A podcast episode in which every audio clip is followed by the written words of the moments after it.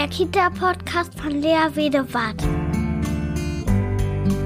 Ein Podcast für bedürfnisorientierte Kinderbetreuung. Ich beschäftige mich hier mit einer achtsamen, gewaltfreien Kinderbetreuung, in der die Gefühle, Bedürfnisse und Grenzen aller Beteiligten in der Kinderbetreuung im Zentrum der Aufmerksamkeit steht.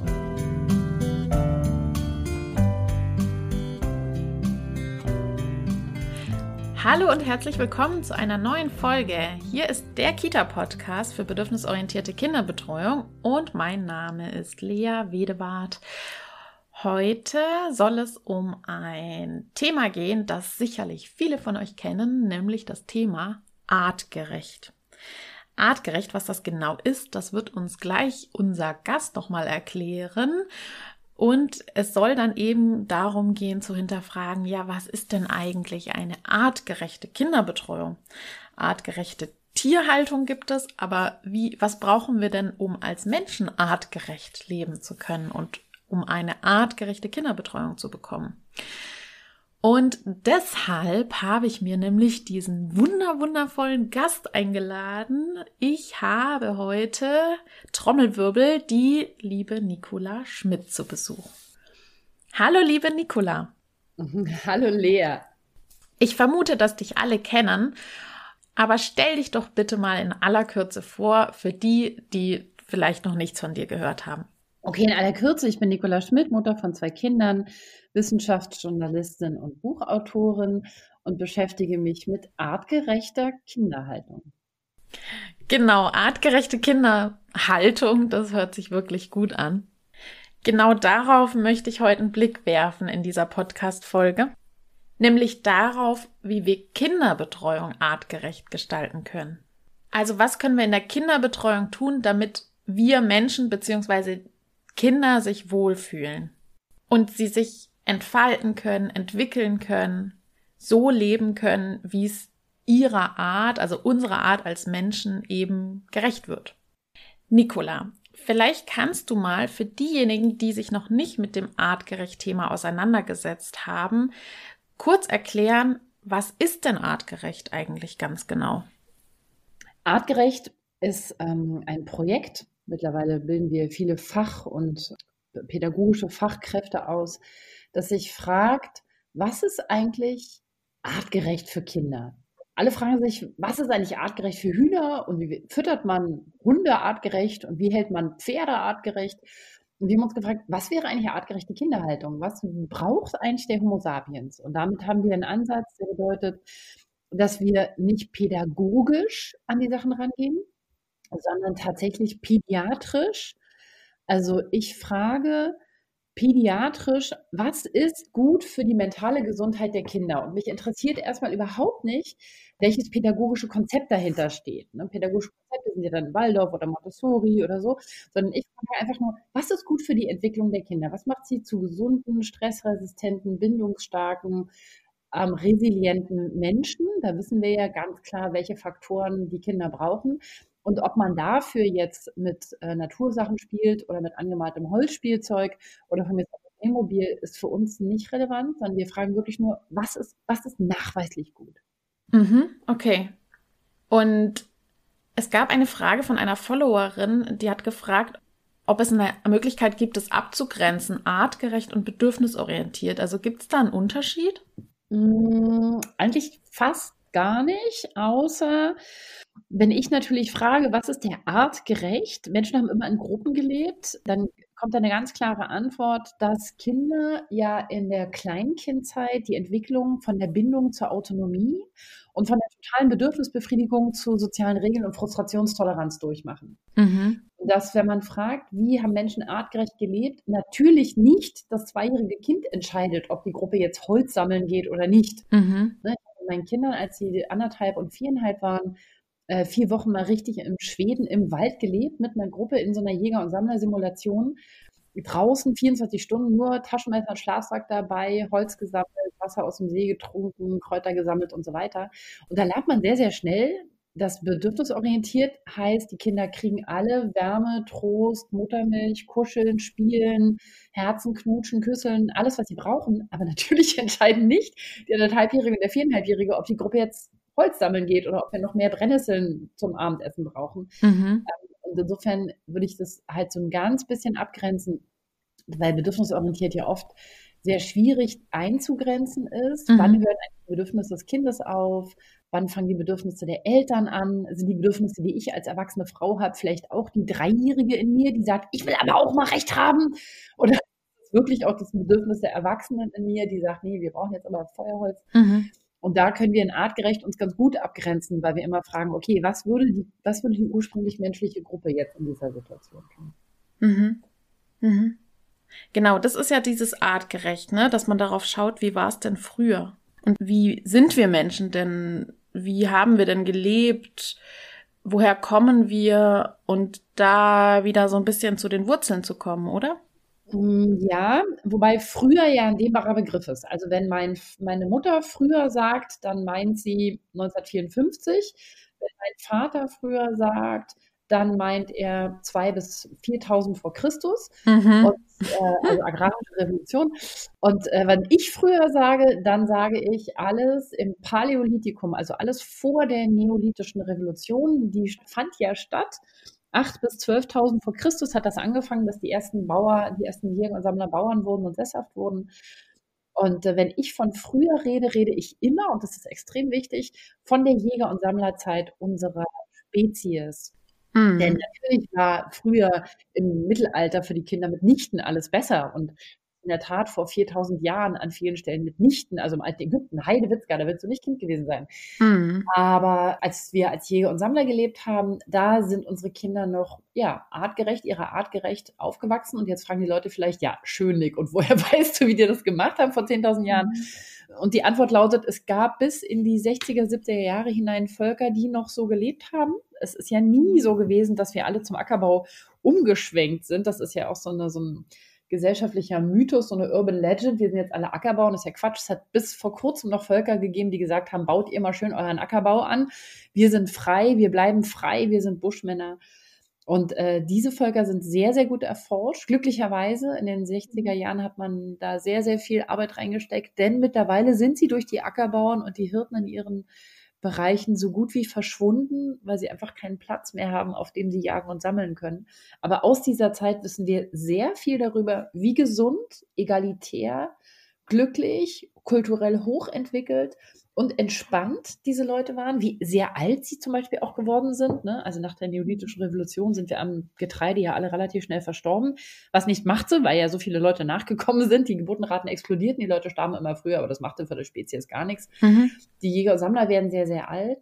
Und das haben wir uns einfach angeguckt und geguckt, wie haben die eigentlich das mit ihren Kindern gemacht? Und daran kann man sehr gut absehen, wenn man dann wieder auf die Biologie guckt. Ah, und äh, witzigerweise passt das auch sehr gut zu dem, was unser Körper auch braucht und ab kann und wieder gebaut ist. Mhm. Okay, spannend. Und wenn wir jetzt mal auf die Kinderbetreuung gucken, wie sie heute ist, was würdest du sagen oder andersrum, was ist eine artgerechte Kinderbetreuung? Na, dazu muss man wissen, dass es natürlich im Paläolithikum niemals eine Fremdbetreuung gab. Also du hättest niemals einer umherziehenden Gruppe mal eben dein Zweijähriges mitgegeben und gesagt, ich bin da wieder. Weil erstens wusstest du nicht, ob die Gruppe wieder da war und zweitens hätte dein Zweijähriges, wie jedes andere Zweijährige heute auch, die totale Krise gekriegt, weil es unter massiven Bindungsstress gekommen wäre. Aber natürlich sind Kinder schon immer betreut worden, aber nie von Menschen, die sie nicht kannten. Und ich glaube, das ist der wesentlichste, grundlegendste und wichtigste Teil von Betreuung. Mhm es gab nie Fremdbetreuung. Wir sind für Fremdbetreuung nicht gemacht und wir sind nicht dafür gemacht, alleine gelassen zu werden. Also wenn ich Reh bin und ich habe ein Rehkind, ein Rehkitz, dann kann ich das wunderbar mehrere Stunden irgendwo verstecken, hinlegen. Es gibt, kriegt super fette Milch, mit der, mit der kann es lange schlafen und dann wartet es, bis Mama wieder da ist. Dafür ist der Homo sapiens nicht gebaut. Mhm. Und ähm, insofern ist die erste Info, die wir wissen müssen, natürlich hat jede Mutter immer geguckt, ob sie nicht jemanden findet, der mal das Baby hält. Natürlich hat jede Mutter auch mal äh, ihr Kind jemand anders im Dorf in die Hand gedrückt, je nach Kultur. Das ist äh, je nachdem unterschiedlich. Aber es ist nicht abhängig davon, ob wir Menschen sind oder nicht, ob Kinder betreut werden, sondern allein vom Klima ist abhängig, wie stark sie betreut werden.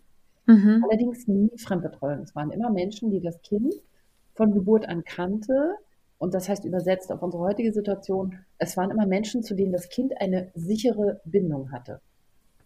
Okay, also das heißt, die artgerechte Kinderbetreuung ist eine Kinderbetreuung, die auf Sicherheit äh, beruht und die eben nicht äh, als Fremdbetreuung stattfinden kann, sondern nur bei bekannten Menschen.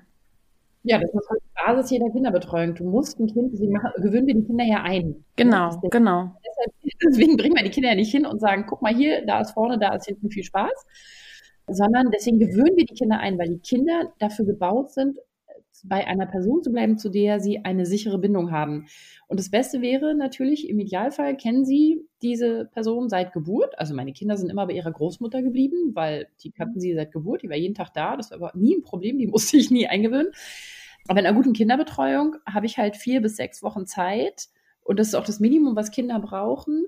Und wir wissen, dass Kinder in der Betreuung, das hat äh, der Joachim Benzel auf dem letzten Attachment Parenting Kongress wie ich finde, sehr mutig vorgetragen, dass er eine Studie hatte und gesagt hat, die Kinder sind komplett eingewöhnt, also physiologisch nachweisbar sinken die Stresslevel der Kinder in der Betreuung nach einem Jahr, weil dann sind sie hm. angekommen. Hm, hm. Und insofern klingen vier bis sechs Wochen Eingewöhnung, finde ich immer irre lang, wenn die Fabienne Becker-Stoll vom Staatsinstitut für Frühpädagogik sagt, unter vier Wochen geht gar nichts, denke ich immer, Fabienne, wer hat denn so viel Zeit?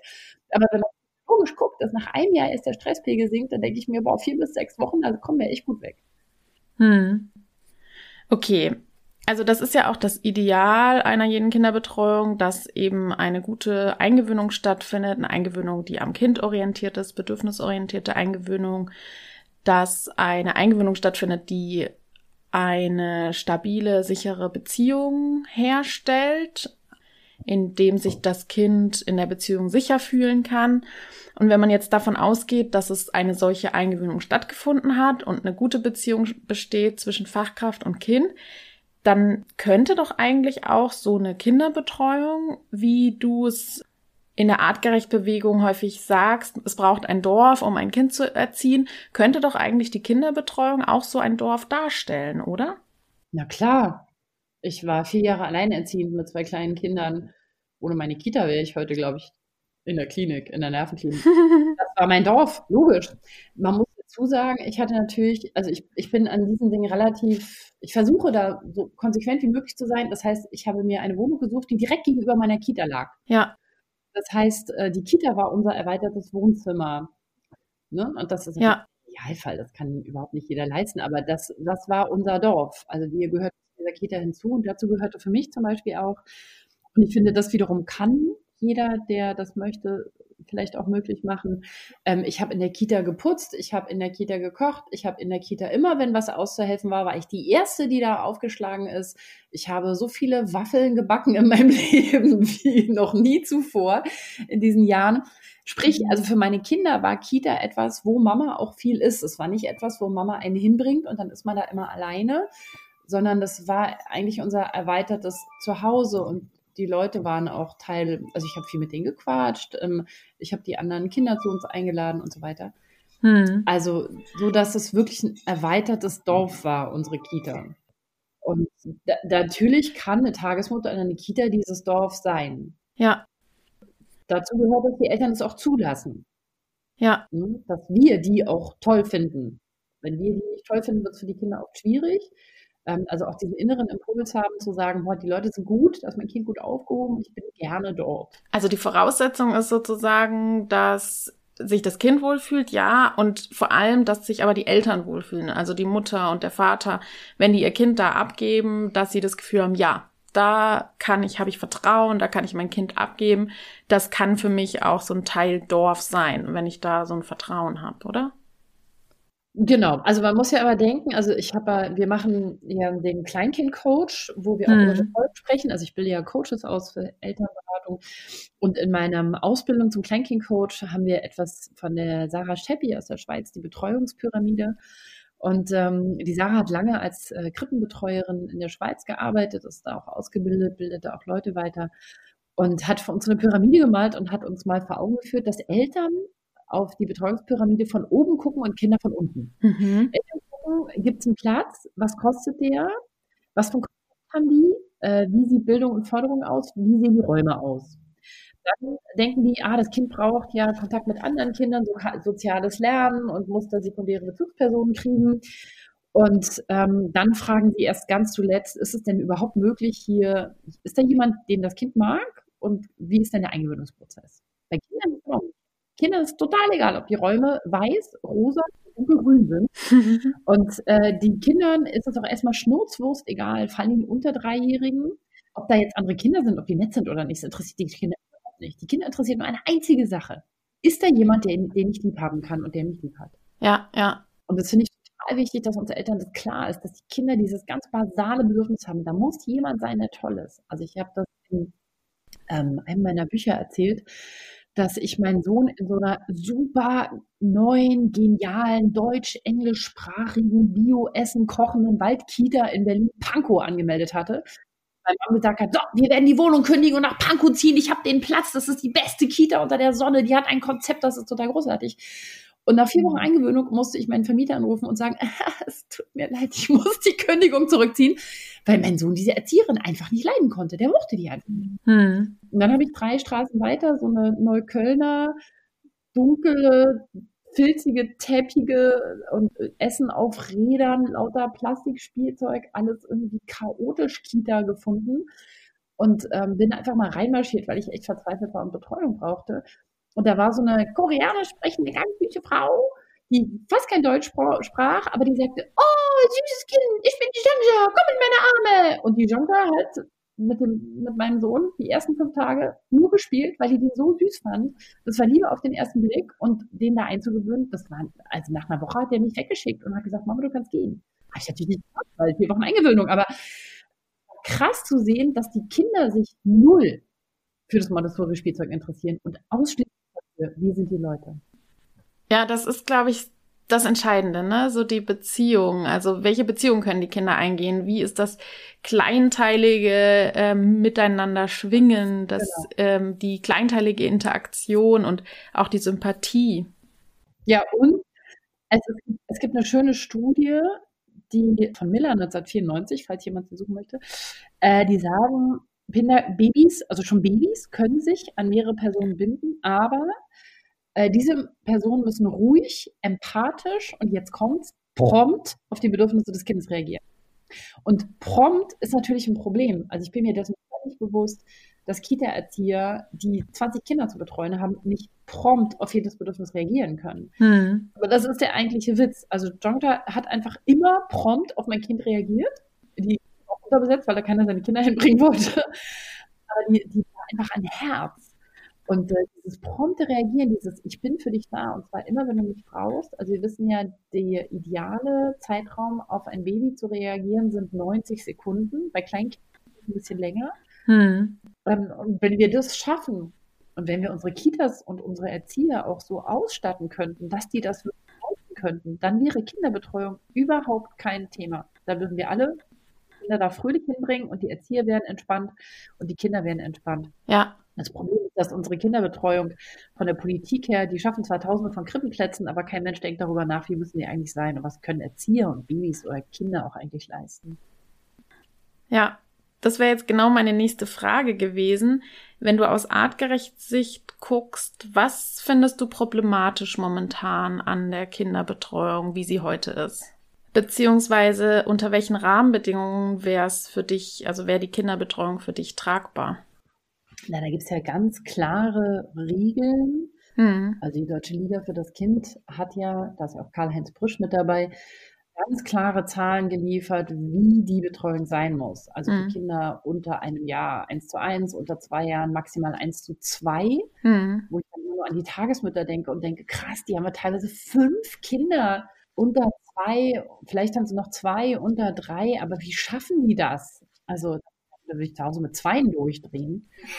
Ähm, also wir müssten den Betreuungsschlüssel komplett verändern und vor allem den echten Betreuungsschlüssel, weil Kita-Erzieher verbringen 40 Prozent das muss ich mal auf der Zunge zergehen lassen, 40 Prozent ihrer Zeit mit Administration, mit Dokumentation, mit Dingen, die nichts mit den Kindern zu tun haben. Hm. Dann wird das auch noch unterbesetzt und dann wird der Betreuungsschlüssel ja oft verkauft, indem auch freiwilliges soziales Jahr, Leute, Praktikanten, Auszubildende und so weiter mit reingerechnet werden, die ja aber gar keine kompletten Fachkräfte sind. denen es ja auch gar nicht zugemutet werden darf. Das heißt, wir brauchen viel bessere Betreuungsschlüssel. Auch eine bessere Ausbildung für die Leute, für die unter drei Kinder. Die meisten Erzieher, die unter drei Kinder haben, sind dafür gar nicht ausgebildet. Ja. Erzieherschulen in Deutschland bilden für unter drei gar nicht äh, spezifisch aus. Diese Kinder haben aber ganz völlig andere Bedürfnisse als über Dreijährige. Da ist noch viel zu tun. Wenn ich ähm, mit der Familienministerin reden könnte, ich hätte da ein paar interessante Ansätze. Okay, und wäre das das Hauptkriterium oder das einzige Kriterium, was du an der aktuellen Kinderbetreuung zu kritisieren hättest? Oder gibt es da noch was anderes? Also ich denke, für die Kinder ist das das Hauptkriterium. Ne? Die brauchen diese Bindung, die brauchen eine Person, die Zeit für sie hat, die brauchen Zeit für die Eingewöhnung. Das nächste ist natürlich der Eingewöhnungszeitraum, weil es ist oft, also ich spreche viel mit Erziehern und die sagen, das Problem ist gar nicht so sehr, dass ich nicht vier Wochen eingewöhnen will. Das Problem ist, dass die Eltern nicht vier Wochen Zeit haben. Die müssen arbeiten mhm. gehen. Mhm. müsste man so eine Regelung haben, dass man während der Eingewöhnung des Kindes voll, voll, weiß ich nicht, Arbeitslosengeld kriegt oder so. Ja. Voll bezahlt dass die Leute diese Zeit haben. Und wenn ich mir jetzt eine ideale Welt ausmalen könnte, äh, dann würde ich sagen, äh, RWE sollte den Hambacher Forst nicht abholzen um da ähm, ihre blöde äh, Braunkohlenverstromung durchzuziehen. Die sollten da lauter Waldkindergärten reinlassen. Mhm. Also ich war gestern in einem Waldkindergarten und habe da die Erzieher geschult. Es war regnerisch, es war kalt, es war matschig und es war trotzdem der schönste Ort. Ich hätte an keinem anderen Ort sein wollen.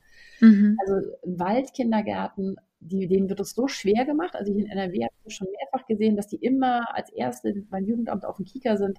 Aber Wald, draußen, Natur ist natürlich das, was für die über Dreijährigen natürlich, keine Krippen, ähm, was für über Dreijährigen die artgerechte Lebensweise eigentlich ist. Ja. Da könnte man auch viel verändern. Aber dafür, also das ist ja echt Sugar on top. Wir können ja froh sein, wenn wir es schaffen, dass unsere Erzieher vernünftig bezahlt werden, ausreichend Personaldecke haben wenn die Kinder noch einen kleinen Platz haben zum Rausgehen, dann müssen wir ja schon Danke sagen.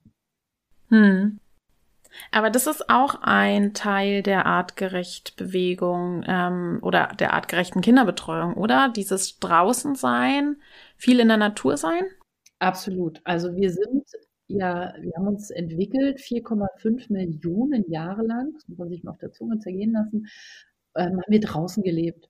Und erst seit acht bis zehntausend Jahren leben wir in so kleinen Kisten. Und unsere Kinder zeigen uns das immer wieder.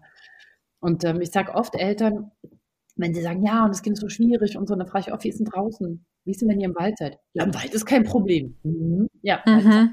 Haltung. Selbst in unserer Familie so, wenn wir uns alle auf den Keks gehen, dann gehen wir im Wald immer noch. Ähm, das heißt, wir haben uns als, als, als Spezies in der Natur und mit der Natur entwickelt. Und deswegen machen wir in unseren Wildniscamps ja zum Beispiel, das Artgerecht-Projekt macht ja jeden Sommer Familiencamps. Hm. Wir sind die einzigen in Deutschland, die mit Familien, mit Kindern unter sechs Jahren, also mit Kindern von zwölf Wochen, das ist mein Limit, habe ich auch mal eins dabei, ein zwölf, zwölf Wochen altes Baby. Hm. Und dann halt Kinder bis knapp sechs äh, eine Woche im Wald leben und sagen, wir erleben das mal. Wir bieten euch die Möglichkeit zu sagen, kommt, wir leben mal als Clan eine Woche in Tipis draußen. Und das ist der Wahnsinn, weil ganz viele Erziehungsprobleme, die lösen sich im Camp in Luft auf. Die gibt es einfach nicht mehr. Die Kinder sind draußen, du hast einen Clan um dich rum, du hast mein Team natürlich um dich rum. Wir sind 24 Stunden für die Leute da, also auch nachts, wenn die Babys schreien oder nicht schlafen oder die Kleinkinder Albträume haben, dann kommt jemand und singt mit den Eltern. Und ähm, das, da merkt man, wow, draußen hat man viele Themen einfach nicht. An was liegt das? Was meinst du? Naja, wir wissen ja aus wissenschaftlichen Studien zum Beispiel, dass Bäume äh, den Blutdruck regulieren. Wenn du Blutdruck hast und du gehst in den Wald, steigt er. Wenn du zu hohen hast und du gehst in den Wald, sinkt er. Mhm. Dann wissen wir, dass Grün beruhigt, also die Farbe Grün, deswegen sind viele Arztpraxen ja zum Beispiel auch Kitas so lindgrün gestrichen, Grün beruhigt. Mhm, okay. Wenn es grün ist, dann beruhigen wir uns, weil da sind wir sicher, da gibt es uns gut, das Essen, da gibt es Nahrung, da gibt es Wärme, da gibt es Licht. Mhm. Ähm, und ansonsten habe ich eine nicht wissenschaftlich belegte These, aber ich habe bei unserer Familie oft das Gefühl, wenn man in so einer Kiste sitzt, also ich sitze gerade in meinem Wohnzimmer, das ist ein großes Wohnzimmer, am Ende ist es aber eine viereckige Kiste. Mhm. Ähm, da ist man wie so ein Huhn in Käfighaltung. Und damit sind wir wieder bei Arbeit. Und von den Wänden prallt diese Energie immer so wieder ab. Und laut und die Kinder sind laut und alles ist ja viel lauter draußen. Der Wald, der schluckt ja total viel Lautstärke und Stress einfach, sodass wir viel eher auf die Nerven gehen, als wenn wir im Wald, am Strand, im Berg oder auf dem Wasser. Mhm. Also wir wissen jetzt mal auch, dass also ich, ich bin viel segeln, ähm, wir sind alle viel segeln und oder wenn wir können. Und wir wissen ja, dass zum Beispiel viele Besatzungen, wenn sie auf einem Boot sind und lange Sturm haben, also viel im Bootsrumpf sein müssen, dass sie einen Koller kriegen, aufgrund der sozialen Enge. Mhm, mh. Bald kriegen wir keinen Koller, weil da gibt es keine soziale Enge. Okay. Ähm, Anne hat mich gefragt in meiner Facebook-Community, beziehungsweise sie hat dich gefragt, gibt es in der artgerecht, aus der artgerecht Perspektive eine Gruppenzusammensetzung, die optimal ist?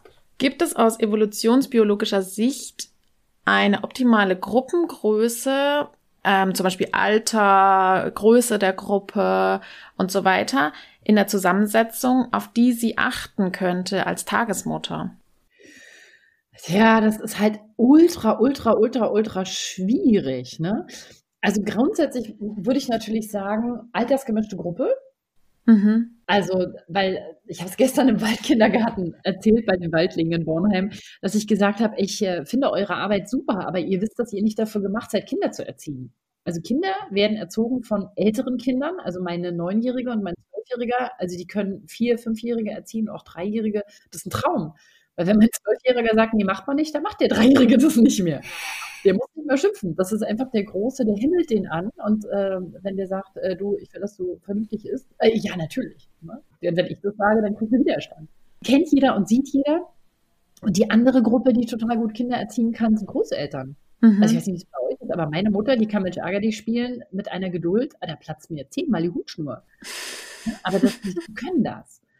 Also das ist schon mal das Erste. Also Kinder brauchen Kinder, das heißt, die ideale Gruppe wäre dann aber nicht, also man denkt ja oft, ah, super altersgemischt, ein Baby, zwei Dreijährige und zwei Vierjährige. Das ist nicht die altersgemischte Gruppe, die funktioniert, weil du hast dann lauter kleine Schimpansen. Ich nenne das die Schimpansenphase, weil die mit drei, viel erst anfangen, Empathie zu entwickeln und Impulskontrolle. Mhm. Und äh, wenn du da fünf Schimpansen hast, also fünf Menschen, kleine Homo sapiens Menschen, die noch keine Impulskontrolle und keine richtige Empathie unter Stress entwickelt haben, dann eskaliert sowas halt total schnell. Ja. Wenn du aber meine Neunjährige mit dabei ist, also wir hatten im Camp mal eine Zwölfjährige, eine Neunjährige, ähm, und dann hatten wir halt unsere zwei, Dreijährigen. Das war überhaupt kein Problem. Die haben uns mit den kleinen Kindern am Laufen gehalten. Das war ein Traum. Aber das können wir ja in der Tagesbetreuung gar nicht, gar nicht verwirklichen. Und wenn ich dann sage, ähm, ich habe ein Baby, Dreijährige und Vierjährige, dann kommt immer einer zu kurz, weil das Baby muss regelmäßig schlafen und braucht Ruhe. Die Vierjährigen, die wollen vielleicht ganz viel draußen sein und dann kriege ich das nicht mehr unter einen Hut. Mhm. Deswegen finde ich die Antwort total schwierig. Also du hast jetzt auch gesagt, eine Tagesmutter ja. etwas Ideales sagen und dann würde sie zurecht den Kopf schütteln und sagen, ja, Nick, wie stellst du dir das vor? Und ich könnte nur demütig mein Haupt neigen und sagen, ich weiß, du hast recht. Und deswegen würde ich empfehlen, also in Kindergärten wäre, ist natürlich eine Altersmischung gut, gerade wenn Kinder möglichst bis sechs, also möglichst große Kinder da sind, aber eigentlich sind sie jenseits von sechs noch viel cooler. Mhm. Und in der Tagespflege, denke ich, muss jeder gucken, wie komme ich damit klar. Also von der Sarah habe ich gelernt, dass zum Beispiel auf eine Kindergruppe von zwei, dreijährigen, da kann man so ein Baby ganz gut dabei haben, aber ab bei zweien wird es schon schwierig. Hm, hm. Ja. Aber es gibt ja viele, die dann, wenn sie ihr Kind in die Kita bringen, Sorge haben, dass es halt keine Gleichaltrigen gibt. Also es gibt häufig die Sorge, finde ich, also bei Eltern oder auch bei Fachkräften, dass wenn Kinder keine Gleichaltrigen haben oder andersrum, dass sie Gleichaltrige brauchen, in der Kita zum Beispiel, um halt sich gut zu entwickeln und Anregung, ausreichend Anregung zu haben. Hm. Es gibt ja jetzt auch schon wie so ein Slogan, der da so im Internet kursiert. Kinder brauchen Gleichaltrige. Das würdest du aber anders sehen? Das kommt auf das Alter an. Also neun Monate altes Baby braucht keine Gleichaltrigen, weil es sie als solche auch gar nicht erkennt. Auch ein anderthalbjähriges Kind braucht alles andere, aber keine Gleichaltrigen, mhm. weil es noch keine sozialen Kompetenzen hat. Bei einem Vierjährigen ist das was ganz anderes. Also wenn ich einen Vierjährigen habe, dann muss ich den ganzen Tag das Einhorn sein. Darauf habe ich ganz sicher keine Lust. Ähm, da ist es super, wenn ich zwei Vierjährige habe, die miteinander spielen können. Also das ist so eine pauschalen Aussagen sind in der Regel Quatsch. Ich weiß, dass das gerne gesagt und gehört wird, aber das funktioniert halt so nicht. Mhm. Also Kinder brauchen Gleichaltrige gilt frühestens ab drei. Bei manchen Kindern erst ab vier. Davor brauchen sie Bezugspersonen. Das ist das, was sie brauchen. Und Gleichaltrige ist auch so ein Ding. Ich brauche natürlich Gleichaltrige, aber brauche ich zwölf? Ne? Also in der Regel brauche ich drei, mit denen ich mich verstehe oder vier. Aber zwölf ist ja dann für viele auch wieder Stress. Mm, Überforderung, ja. Ja, weil es auch einfach laut ist. Mit wie vielen Kindern spielen die denn? Also insofern wäre ich da sehr vorsichtig mit so einer pauschalen Aussage, aber jenseits von drei, vier ist das natürlich richtig. Wie gesagt, wenn ich nicht das ersetzen will, was ich ja nicht so gut kann, dann brauchen diese Kinder Gleichaltrige.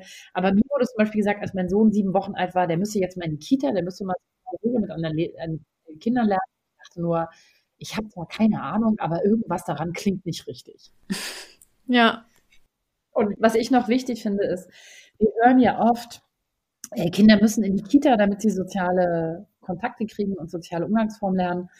Wir wissen aus Studien, dass Kinder in einem normalen Mittelstandshaushalt alles sprechen, spielen, bauen, basteln, genauso gut lernen wie im Kindergarten. Und dass nur Kinder, die aus schwierigen sozialen Verhältnissen kommen, davon wirklich profitieren. Mhm. Das finde ich extrem wichtig, weil viele Eltern diesen Druck haben, in die Kita, der, der sonst lernt er nicht, sonst kann er sich nie in der Gruppe zurechtfinden. Und Studien belegen das nicht. Es gibt keine Studie, die das belegt. Mhm, mhm. Okay, und wenn wir jetzt aus artgerecht Sicht mal auf Raumgestaltung gucken, also ähm, wir haben es ja auch schon so ein bisschen beantwortet. Da hat nämlich Anne auch noch mal gefragt, gibt es aus artgerecht Sicht eben bestimmtes Spielzeug, eine bestimmte Raumgestaltung, die sinnvoll ist in der Kinderbetreuung? Also Spielzeugangebot kann ich sagen, es gibt ja dieses Spielgutsiegel.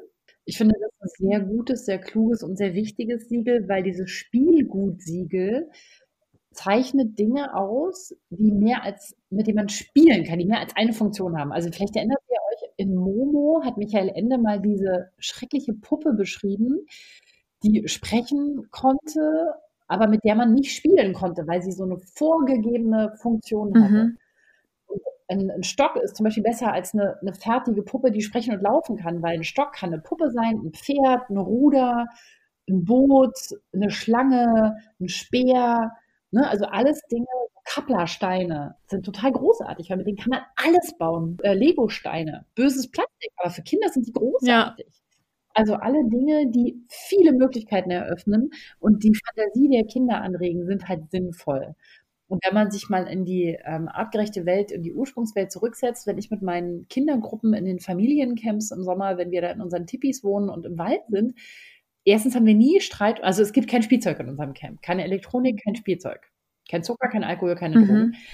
Und die Kinder, wir haben nie Probleme mit Spielzeugen, weil Mutter Natur alles bietet. Wir haben Kastanien, wir haben Stöcke, wir haben Blätter, äh, wir haben Eicheln, wir haben Harz, wir haben Rinde, es ist alles da. Wir haben Steine, wir haben Kies.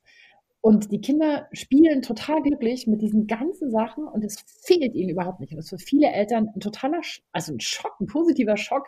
Das ist ja krass, als ich auf der Packliste gesehen habe, wir dürfen kein Spielzeug mitbringen und keine Bücher, dachte ich, die Nick hat einen Knall. Und jetzt sitzt hier jeden Abend die Nick am Feuer und erzählt eine Geschichte und es ist viel cooler als ein Vorlesebuch. Und wir haben den ganzen Tag die Natur und mein Kind spielt den ganzen Tag und ich frage mich, ja.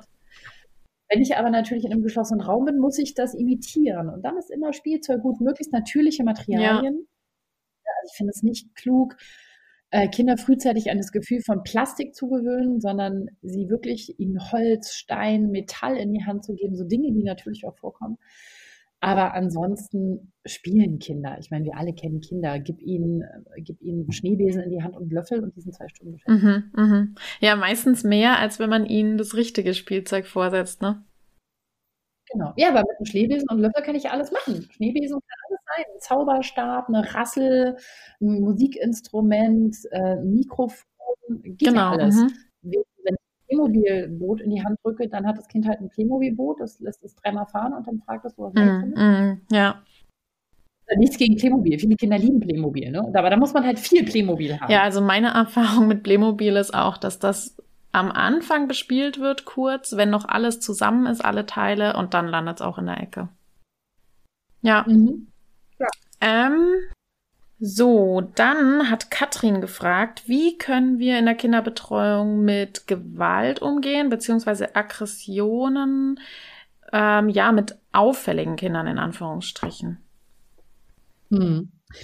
Also ich habe ein sehr, sehr ausführliches Kapitel dazu in meinem neuen Buch im Elternkompass, weil ich es auch ein wichtiges Thema finde. Äh, Gewalt und Aggression bei Kleinkindern. Und ich glaube, eine der wichtigsten Sachen ist, sich darüber klar zu werden, Gewalt und Aggression, dahinter liegt ja was. Wut ist aber ein sekundäres Gefühl. Das habe ich in Erziehung und Schimpfen auch erklärt. Da gibt es ja auch diesen Gefühlskreis mhm. hinten drin, wo man da gucken kann, was tut das Kind, wie fühlt es sich, was ist das primäre Gefühl dahinter. Und deswegen muss uns erstmal klar sein, Gewalt und Aggression ist ein Emotionsregulationsthema. Diese Kinder haben Probleme mit Emotionsregulation mit Frustrationstoleranz, mit Regulation ihrer starken Impulse, mit Impulskontrolle. Mhm. Und äh, der beste Weg, ganz wissenschaftlich betrachtet, damit umzugehen, Schritt Nummer eins, reagiere niemals aggressiv auf ein aggressives Kind. Mhm. Das ist ultra schwer, finde ich. Also total schwer. Aggressive ja. Kinder, die treiben mich total. Mhm. Aber ähm, die Ansage ist ganz klar, reagiere niemals aggressiv auf ein aggressives Kind. Und äh, das Zweite ist, es ist normal und das finde ich auch wichtig. Also die Aggressionskurve steigt mit anderthalb, zwei Jahren rapide an mhm. und hat so mit drei, vier Jahren ihren Höhepunkt. Mhm.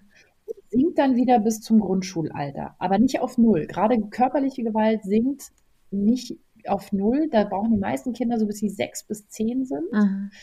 Jetzt kommt der entlastende Fakt. Forscher sagen, Kinder müssen es lernen, bis sie, haltet euch fest, 16 sind. Ah, oh, spannend. Dann müssen sie es drauf haben. Unter allen, egal wie groß der Druck und Stress auf sie ist, dass sie niemals mit körperlicher Gewalt reagieren. Wenn sie mit 16 Konflikte immer noch mit körperlicher Gewalt austragen, haben wir als Gesellschaft A gepennt und B ein Problem. Ja. Aber das, sind bei Kleinkindern. das heißt, ich finde es wichtig, dass man diese Kinder nicht so dämonisiert, so, oh, der ist vier, der schlägt immer noch, sondern ja, der ist vier, der hat ein starkes, starke Impulse, ein starkes Thema mit Impulskontrolle. Und was müssen wir tun? Nummer eins, ruhig bleiben. Ja. wenn du jetzt nicht, sondern wirklich ruhig, zugewandt. Stopp! Ich will nicht, dass du Paula schlägst. Ich sehe, dass du den Bagger haben willst. Wir regeln das hier anders. Wir beruhigen uns jetzt zusammen und dann zeige ich dir, wie man fragt nach dem Bagger. Ne? Ja und dass wir den Kindern, also wir bleiben ruhig, wir stoppen das Kind, ähm, wir beruhigen das Kind, das kann dauern. Ein Vierjähriger, der ein Impulskontrollthema hat, der flippt auch mal lange aus. Und auch da brauche ich eine Fachkraft, die überhaupt die Zeit dafür hat. Und wenn das Kind sich beruhigt hat, dann mache ich die soziale Regel klar und übe sie unter Umständen auch.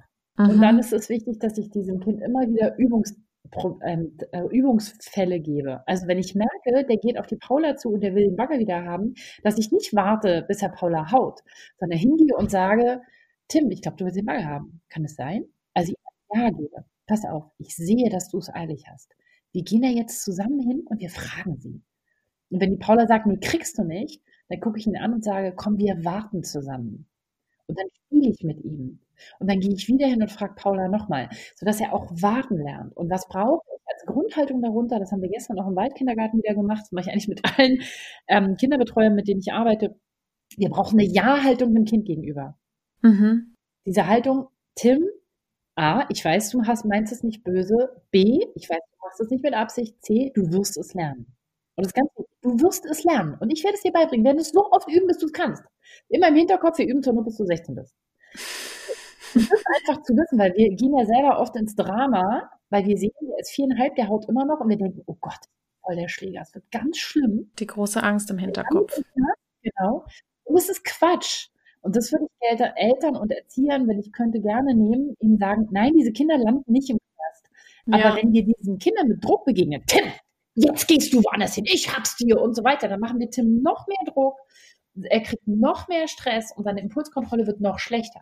Ja. Das heißt nicht, dass Tim die Paula schlagen darf. Es heißt, dass ich ihn stoppe, aber dass ich ihm zugewandt bleibe und sage, Tim, ich sehe, du bist sauer und ich sehe, du hast ein Problem damit. Ich erwarte von dir, dass du zu mir kommst.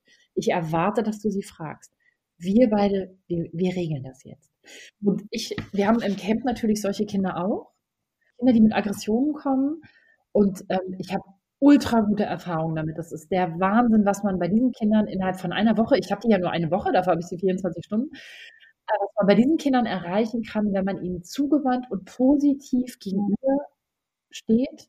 Und ich habe natürlich dann immer, ich habe halt mein Team dabei, ich habe dann immer einen im Team, der ein Auge auf dieses Kind hat. Wann langweilt es sich? wann geht sein Stresslevel hoch, wann braucht er Unterstützung. Und zwar versuchen wir einzugreifen, bevor das Kind jemanden haut mhm. Und nicht erst danach.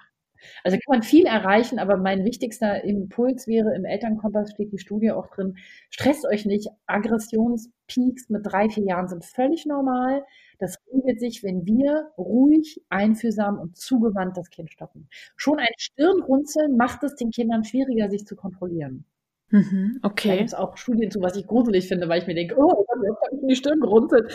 Ne, aber jede, jedes, jeder negative Input ein aggressives Kind stresst das Kind noch mehr und das sollten wir, wo immer das möglich ist, absolut unterlassen. Oh, spannend. Mhm. Ja, fand ich auch spannend. Da habe ich auch. Ja, sehr spannend. Deswegen habe ich es auch ausführlich im Elternkompass geschrieben, weil ich dachte, das ist echt ein Thema, was uns alle angeht. Ja, das passiert mir ja, ja jeden Tag mit meiner Tochter. Das ist wirklich gut zu wissen. Und ich finde auch, ich finde es für Fachkräfte und für Eltern einfach unglaublich entlastend zu wissen, diese Aggressivität, die wird nachlassen. Durch ja. Studien nachweisbar eben abnehmen wird, ne? Und das ist mhm. so eine große Angst, die uns ja immer wieder antreibt, innerlich, dann doch Gewalt anzuwenden oder mhm. Strafen, weil ich es eben nicht schaffe, dass das Kind nicht mehr aggressiv ist und nicht mehr dieses Verhalten zeigt. Und diese Angst dann wirklich dazu führt, dass die zugewandte, responsive Interaktion dann nicht mehr möglich ist. Und dann ich als Fachkraft an mir zweifle. Und das ist einfach unglaublich entlastend. Genau. Und der Witz ist natürlich, was lernt ein Kind, wenn ich auf das Kind aggressiv reagiere? Es lernt aggressiv zu reagieren, weil Kinder tun nicht das, was wir sagen. Sie tun das, was wir tun. Richtig. Das ist ja das Krasse. Kinder, denkt immer dran, Kinder tun immer das, was ihr tut oder ausstrahlt. Das ist so unpraktisch. Genau. Ja. Wir reden und reden und reden und sind dabei. Und ich, hab, und ich weiß ja, dass du das nicht böse meinst, aber jetzt ist wirklich mal Schluss. Und was wir ausstrahlen ist, du bist schlecht, du bist negativ, ich bin ärgerlich, ich gehe aus dem Kontakt. Mhm, mh, und das mhm. Kind hört die Worte gar nicht. Es fühlt nur dieses, du gehst aus dem Kontakt, wo bist du? Und das Kind kriegt Bindungsstress. Mhm. Anstatt ich sage, okay, wow, das regt mich total auf, wenn du so bist. Ich weiß, dass du es nicht böse meinst. Ich muss jetzt erstmal mich beruhigen. Mhm. Tim, und dann möchte ich, dass wir beide reden. Ich muss mich beruhigen, du musst dich beruhigen, komm, wir beruhigen uns zusammen. Sehr gut. Jetzt muss ich erstmal durchatmen. Statt vorzumachen, wie man seine Impulse kontrolliert, auch meinen Impuls jetzt Tim zu schimpfen, da würde er mehr lernen, als wenn ich einen großen Vortrag halte. Und ich weiß auch nicht, dass es so schwierig ist. Mm. Ähm, das fällt mir selber schwer. Natürlich nicht bei fremden Kindern, da finde ich es viel leichter als bei den eigenen. Ja. Ähm, aber ich habe dafür ja auch Erziehung ohne Schimpfen geschrieben. Also ich habe ein ganz Buch darüber geschrieben, wie man seine eigenen Impulse kontrollieren lernen kann. Und ehrlich gesagt gar nicht so schwer, wenn man mal verstanden hat, wie es geht. Das ist ja. Und dann lernen auch die Kinder sehr schnell. Hm. Ähm, es gibt eine letzte Frage von Sarah. Ähm, es geht darum, Kinder gerecht zu behandeln, beziehungsweise gleich. Um diese zwei Wörter gleich und gerecht. Und du hast dazu ja auch schon mal was geschrieben, dass es das eben nicht braucht, dass Kinder gleich behandelt werden, weil jedes Kind was Unterschiedliches braucht. Mhm. Und das fragt Sarah eben, wie schaffe ich das, jedem Kind gerecht zu werden in der Gruppe, in der Kindergartengruppe, ähm, eben die Kinder nicht gleich zu behandeln, aber ihnen gerecht zu werden. Mhm. Wie schaffe ich das? Also die erste Frage, also die Frage, die in der, in der, ist ja eine ganz andere Frage, ob ich für als El, aus Elternsicht die Frage stelle oder aus Betreuersicht. Ne, aus mhm. Elternsicht kindergerecht zu behandeln, ist ja eine völlig andere Nummer als aus Betreuersicht. Aber dennoch bleibt die Antwort, der wichtige Teil ist, den Kindern gerecht zu werden. Mhm. Ähm, also wie werde ich den Kindern gerecht? Und es kann durchaus heißen, dass das eine Kind durchaus in der Lage ist, jetzt auch mal zehn Minuten alleine mit dem Plemo zu spielen. Und das andere Kind viel mehr Zuwendung braucht, obwohl es schon ein halbes Jahr älter ist. Hm. Also welches Kind braucht was? Die, eine der Fragen, die wir im Artgerecht-Projekt immer stellen, ist die Frage, was brauchst du? Mhm. Was braucht dieses Kind jetzt von mir? Und Kinder kann man durchaus auch fragen. Also ich frage vierjährig durchaus, dass ich sage, pass auf, ich muss jetzt Abendessen kochen. Was brauchst du, damit du in den nächsten 15 Minuten nicht mit deiner Schwester streitest? Dann sagt das Kind vielleicht, da will ich ein Hörspiel hören. Sag ich, super, kriegst du, kein Problem. Mhm. Ne? Also zu, zu Kindern gerecht zu werden, ist immer die Frage, was braucht das Kind? Und da, wenn ich in der Kindergruppe bin, versuche ich immer zu gucken, wer leidet gerade am meisten, aber den Kontakt ja. zu den anderen nicht abbrechen zu lassen. Also, wenn ich jetzt in meinem Camp äh, mit der Kindergruppe äh, irgendwie unterwegs bin und einer tut sich weh und weint und der andere hat gerade eine Frage, dann schnappe ich mir das Kind, das weint und tröste es und sage, pass auf, ich bringe dich jetzt zu Mama und signalisiere dem anderen aber, pass auf, ich habe deine Frage gehört, mhm. bring jetzt den Liam schnell zur Mama und ich habe deine Frage nicht vergessen. Also immer diesen Kontakt zu dem anderen Kind zu halten und zu sagen, ich habe auch dein Bedürfnis gesehen. Ich kann es zwar gerade nicht befriedigen, aber darum geht es oft nicht. Kinder wollen oft gar nicht, dass sie ihre Bedürfnisse, also gerade Kinder über drei, von Säuglingen müssen wir nicht reden, aber Kinder über drei brauchen oft gar nicht die sofortige Bedürfnisbefriedigung. Mhm. Was sie brauchen, ist die Bedürfnisanerkennung. Mhm. Ich sehe dich. Ne, in meinem Kleinkind artgerecht, das andere Kleinkinderbuch gibt es ein Kommunikationskapitel. Da habe ich dieses Teil, wo ich ganz klar erkläre, Sag den Kindern, ich sehe dich, ich höre dich, dein Bedürfnis ist legitim und okay. Ich bringe jetzt die, das Kind, das weint, den Liam weg und dann komme ich zu dir und dann reden wir über diese Brennnessel. Halte den Käfer fest, ich bin gleich wieder da und dann komme ich aber auch wieder und dann reden wir auch so lange über den Käfer, wie dieses Kind das braucht. Ja. Ich glaube, das ist das, was wir in der Betreuung leisten können. Mhm die Entscheidung, zu welchem Kind wende ich mich, da würde ich mal gucken, welches Kind leidet gerade am meisten. Und das können auch die stillen Kinder sein. Ne? Das kennst du wahrscheinlich auch, das wissen wahrscheinlich mhm. auch alle. Ja, ja. Wir wissen, dass die still leidenden Kinder uns oft am meisten brauchen, weil sie die höchsten Cortisolspiegel im Speichel haben. Ja. Aber da alle Betreuer, die ich kenne, die haben so ein feines Gefühl dafür, welches Kind was braucht. Das ist wirklich so schön, mhm. ähm, dass mhm. ich da immer sagen würde, ey, das ist, geht nach eurem Herzen da in der Tat. Mm, wundervoll. Liebe Nicola, ich konnte alle Fragen stellen, die mir wichtig waren und auch ein paar der Fragen aus der Community. Oh. Was würdest du denn jetzt den Hörerinnen und Hörern noch mitgeben wollen, jetzt am Schluss?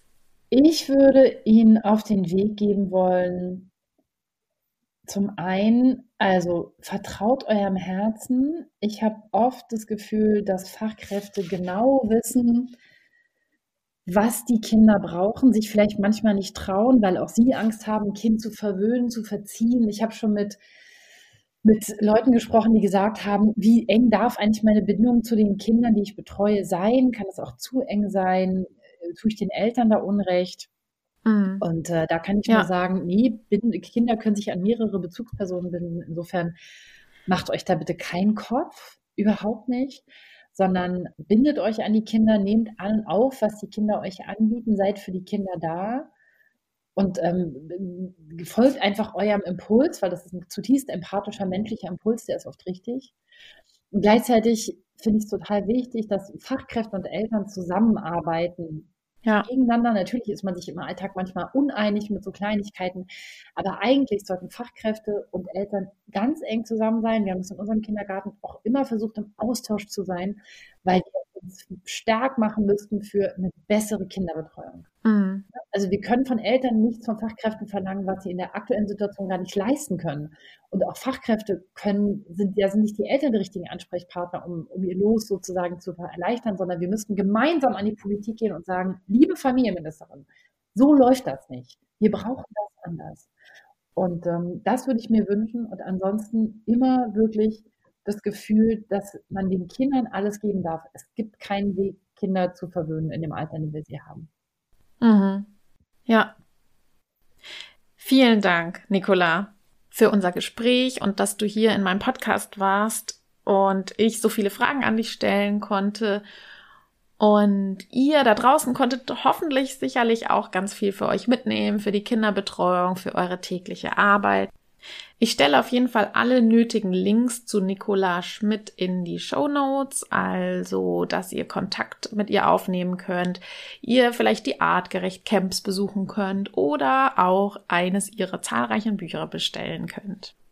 Ja, Nicola, ich sage herzlichen Dank. Ja, sehr gerne. Danke, dass ich da sein konnte und danke an alle, die sich da draußen um unsere wunderbaren kleinen Kinder kümmern, denn die sind am Ende ja die Erwachsenen von morgen. Und deswegen bin ich immer dankbar für jeden, der sich liebevoll und gut mit denen beschäftigt. Vielen Dank.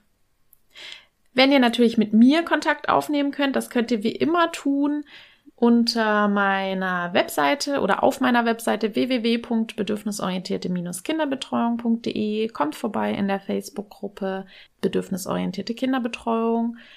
Bei Instagram der Kita Podcast, alles zusammengeschrieben. Schreibt mir, rezensiert, gebt mir fünf Sterne bei iTunes, damit wir noch mehr Menschen erreichen. Ich danke euch herzlich fürs Zuhören. Ich danke euch für eure Treue und ich sage bis zum nächsten Mal, ihr Lieben. Tschüss. Tschüss. BOK, bedürfnisorientierte Kinderbetreuung. Gemeinsam für starke, sich selbstbewusste Kinder.